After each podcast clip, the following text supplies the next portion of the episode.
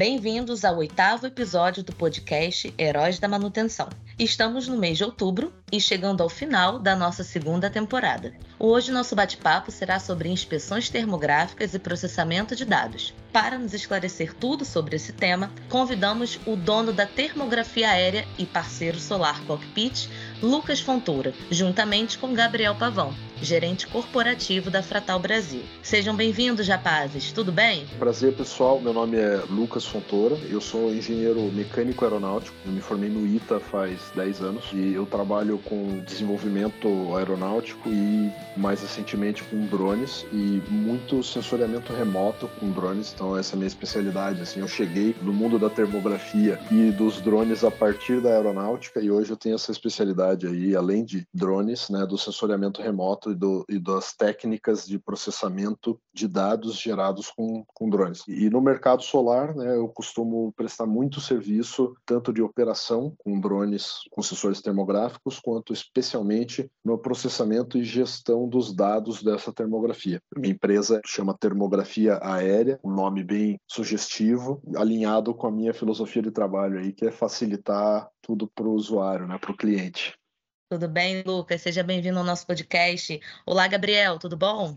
E aí, Nath, tudo certo? Tudo bem, muito prazer. Bom ter aqui você aqui novamente. Ah, eu que agradeço aí, super legal esse espaço aí, sempre gosto aí de participar com você e com novos convidados. Bom, então vamos lá, vamos começar aqui. Nossa primeira pergunta, esse é um tema super interessante, eu também estou muito curiosa aí para aprender um pouco mais sobre termografia. Eu acredito que vai ser aí um desafio para o Lucas explicar em palavras uma coisa que geralmente a gente trabalha com a, com a questão visual, mas vamos lá. Qual o tamanho dos dados gerados por uma inspeção termográfica, Lucas?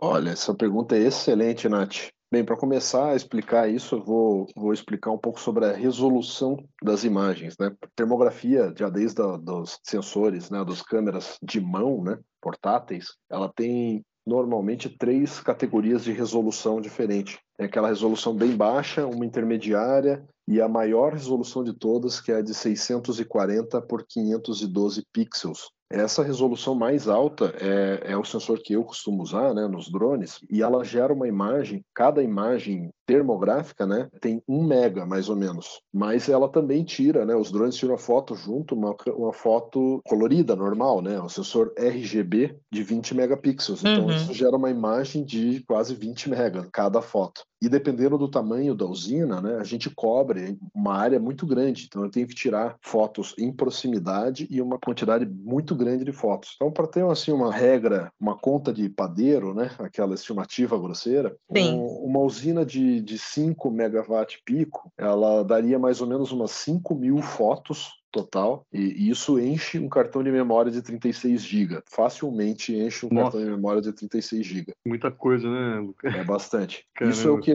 isso é o que eu chamo de dado cru. Você vai lá e tirou um monte de foto. Aí você vai entregar isso pro, pro gestor da usina. Tá aqui, 5 mil fotos, agora se vire.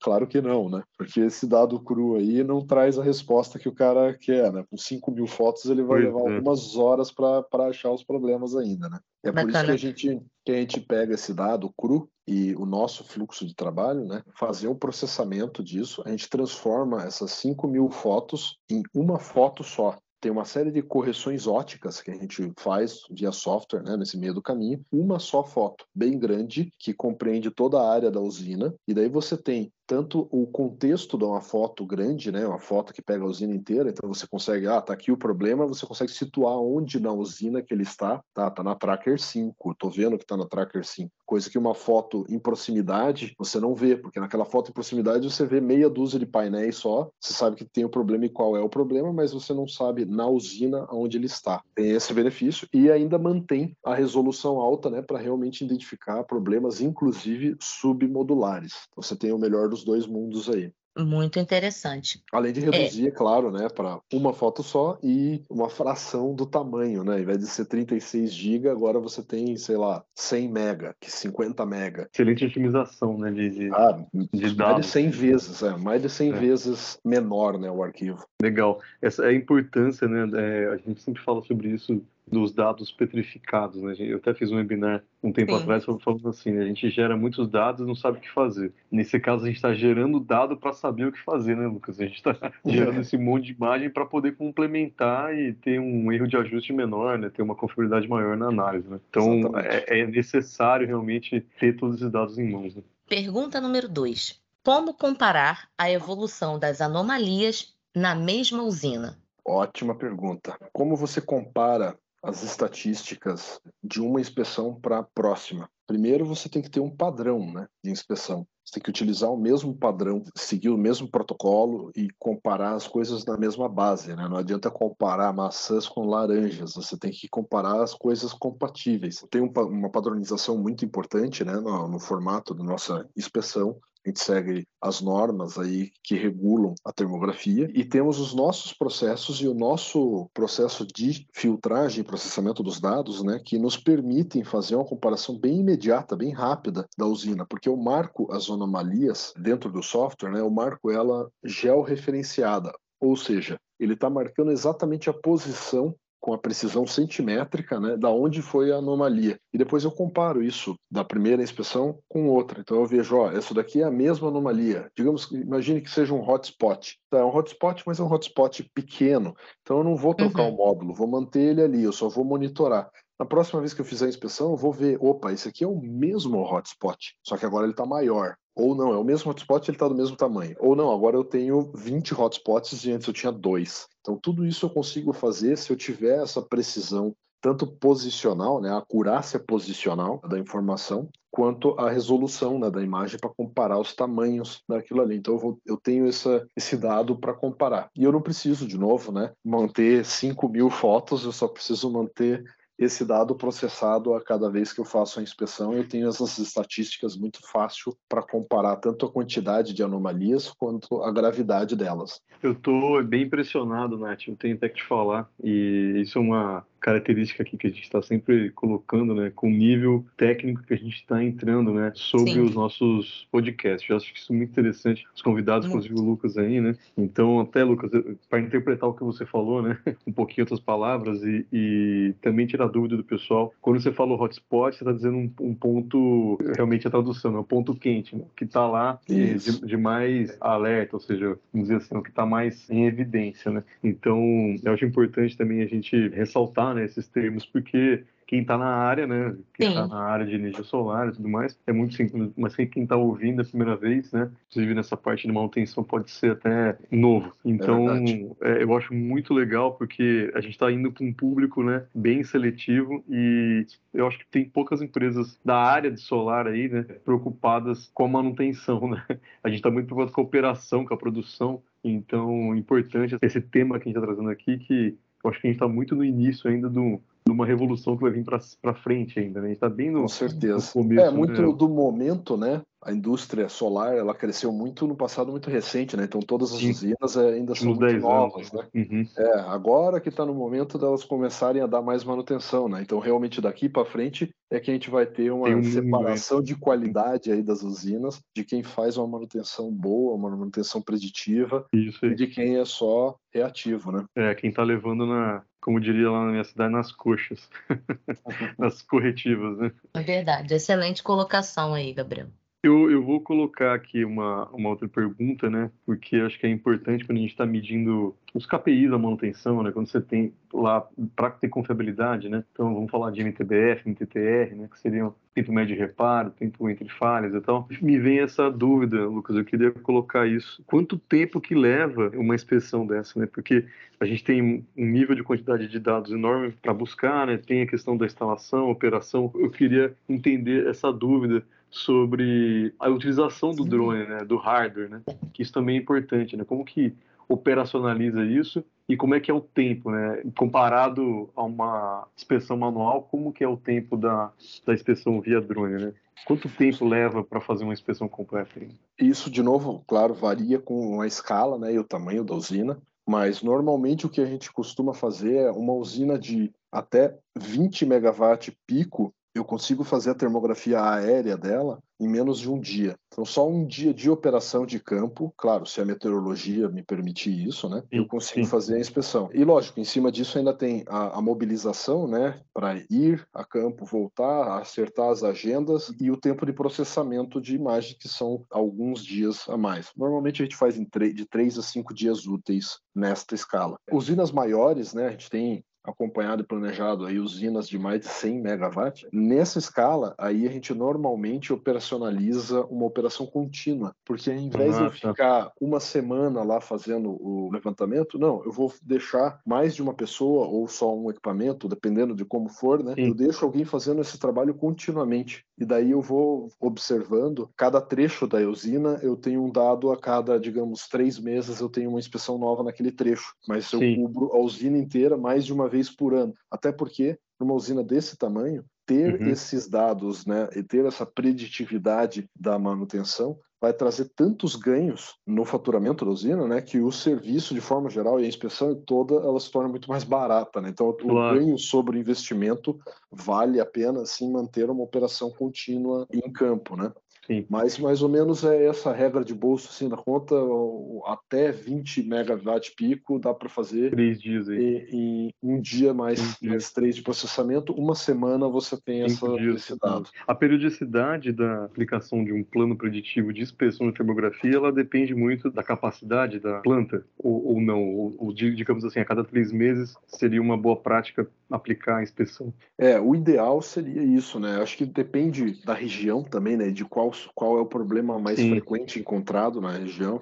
Nós já tivemos clientes que nos chamaram para fazer uma inspeção porque ele, eles já imaginava que encontraria um problema. Teve uma atividade executada lá de, de roçagem né, da vegetação e ele achou que não foi bem feito, que teve muito, muita pedra que foi atirada contra os módulos. E daí ele, ele chamou a gente para verificar se tinha danificado mesmo. Esse é um exemplo né, de, de um evento que não é nem planejado ali, mas que dispara uma inspeção a mais. Ou então teve uma chuva, chuva de granizo, vento, algum evento né, meteorológico aí que pode também ter pedir uma inspeção extra. Ou, se não, né, claro, vai ser a periodicidade que faz sentido para o retorno claro, do investimento. Né? Então, custo ótimo. Né? É, uma, uma inspeção, como eu falei, de 10 megawatt pico ou 20 megawatt pico, a diferença não é tão gritante de custo da inspeção, é. mas o retorno sobre uma é o dobro da outra, né? Então, eventualmente, claro. o, o, cara que tem uma de 20 megawatt pico vai querer fazer quatro vezes no ano Sim. e o cara que tem de 10 vai querer fazer duas vezes no ano. Mas se quiser fazer as quatro vezes no ano a cada três meses para garantir, seria o recomendável mesmo, né? A gente tem a ferramenta aqui em Fratal, que é o Predicto, né? Que a gente pode trabalhar justamente isso que a gente está falando sobre a parte da otimização né, do ciclo da preditiva.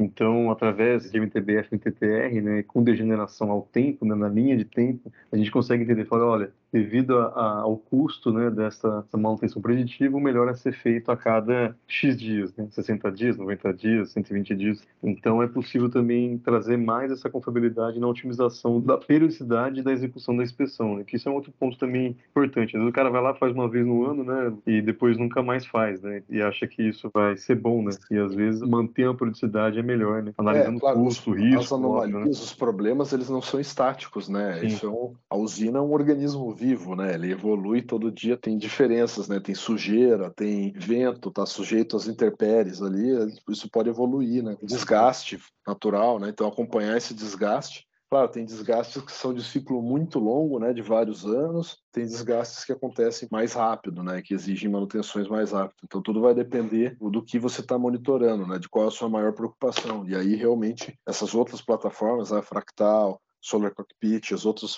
inteligências de dados aí, elas auxiliam, complementam bastante em determinar a periodicidade da inspeção. Maravilha, essa questão é importante, né, de entender também, né?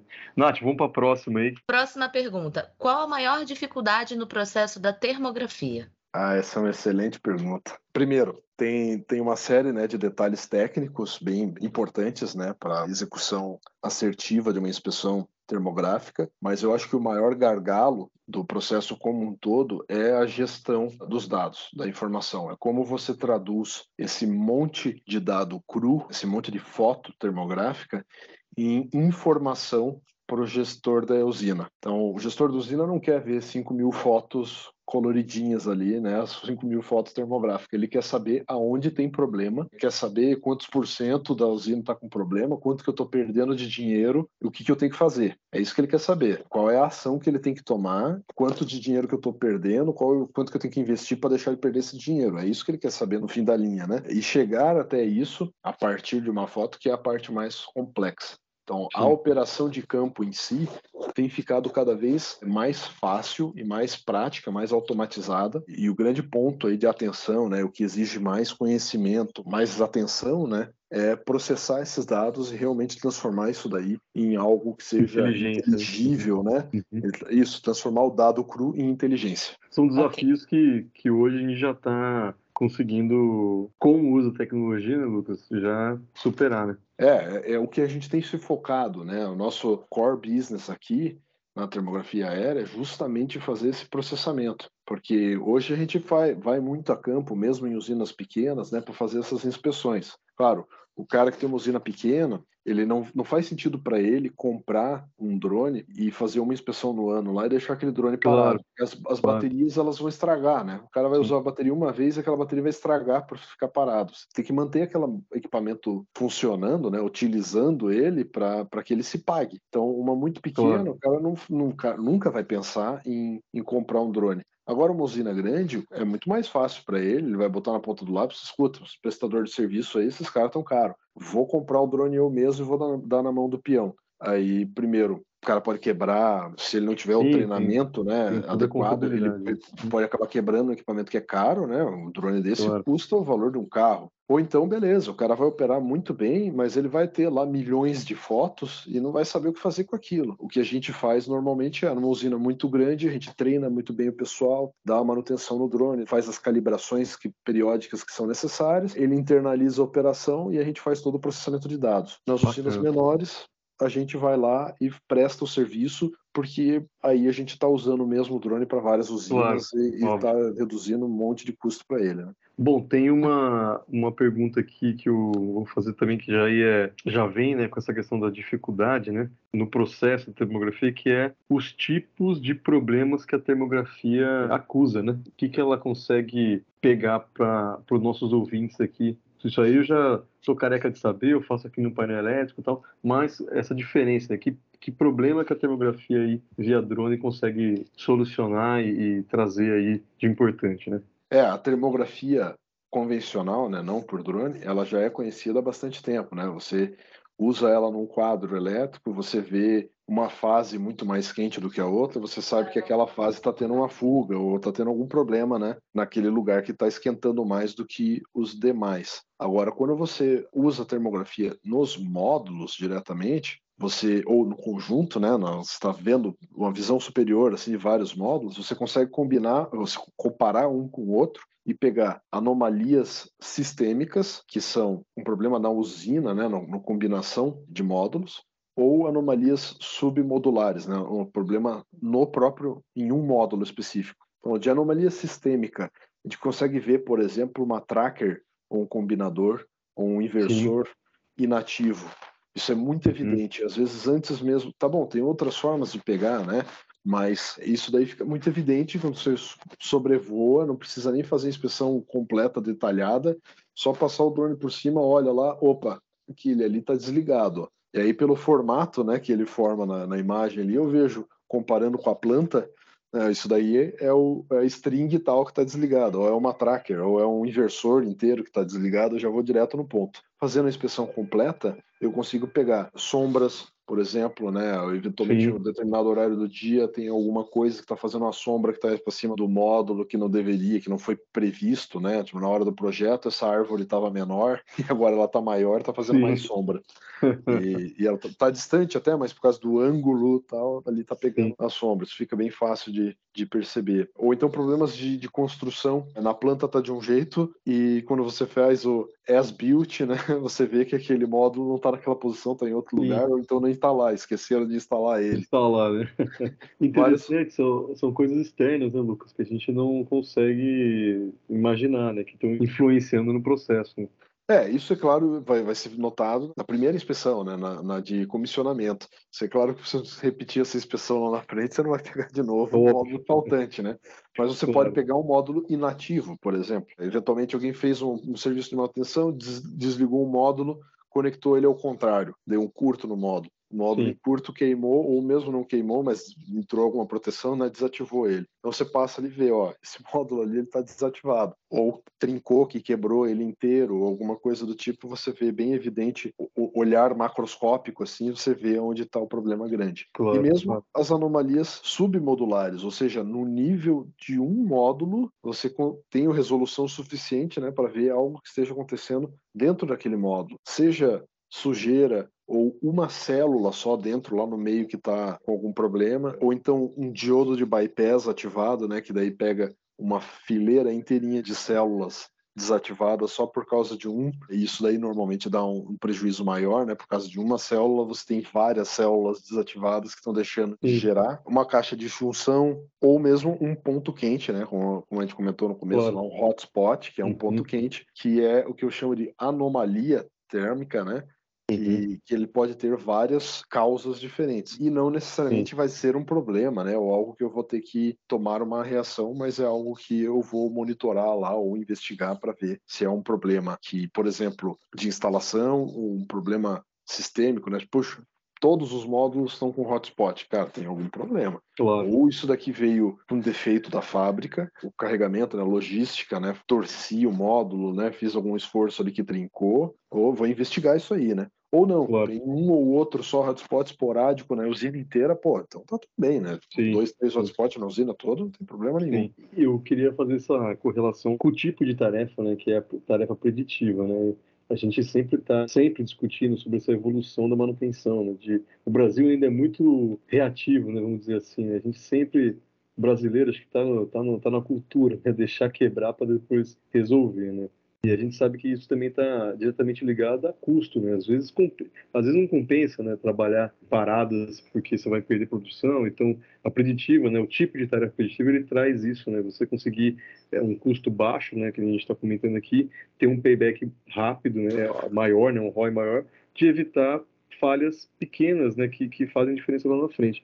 Então, complementar sobre essa importância da, da gestão preditiva, né, Lucas? O que, que você... Com certeza que você já, né, isso aí é o, a gente tem que sempre respaldar isso, porque o pessoal fala que a preditiva é cara, né? Então, talvez fosse cara lá nos anos 90, né, 2000, mas agora já está com a tecnologia, né, com o tipo de material, o próprio drone, né, um drone desse que você fala custa um carro hoje, mas antigamente custava acho que um, um foguete, né, um negócio impossível de ter. Com né, certeza. Né? é, antigamente eu, e não faz não faz tanto tempo, tá? Não faz, de, de... Tô falando um ano, dois anos atrás, é, um drone desse custava quatro vezes mais caro e Sim. pior do que isso, ele não poderia, não pode ser despachado por avião por causa das baterias que eram muito grandes. Sim. Então você precisava ir de carro uhum. para onde você exigia. Então você ia contratar um prestador de serviço para ir fazer uma claro. inspeção dessa, o cara ia cobrar para você o translado dele lá de São Paulo até o Nordeste onde está a sua usina.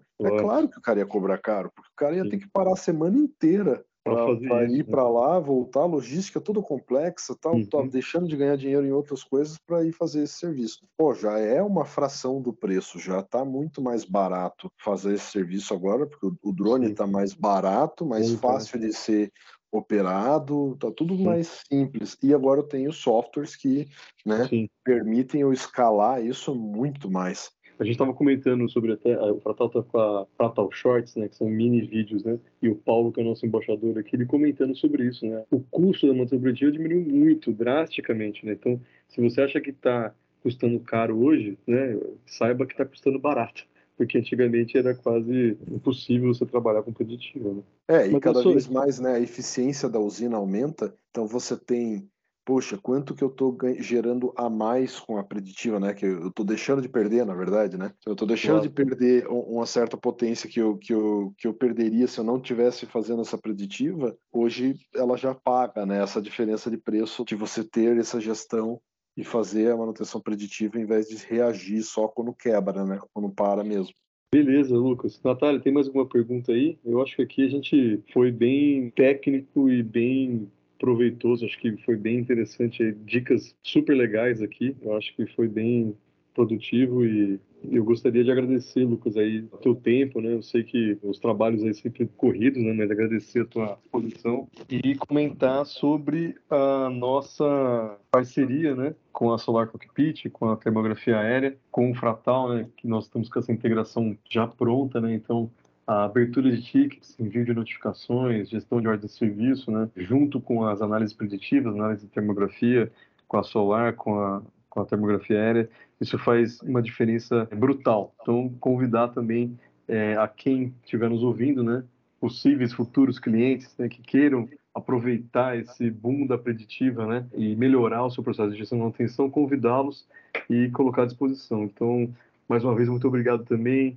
Nath, pelo convite e obrigado, Lucas, aí, pela participação.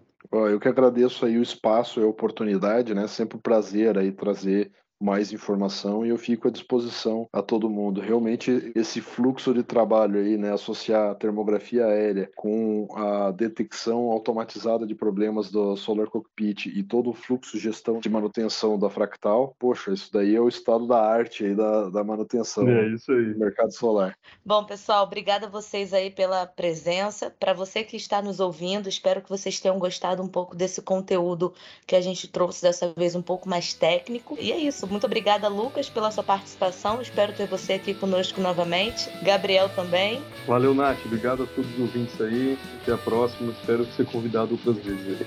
Obrigadão, até mais. E é isso, pessoal. Até a próxima.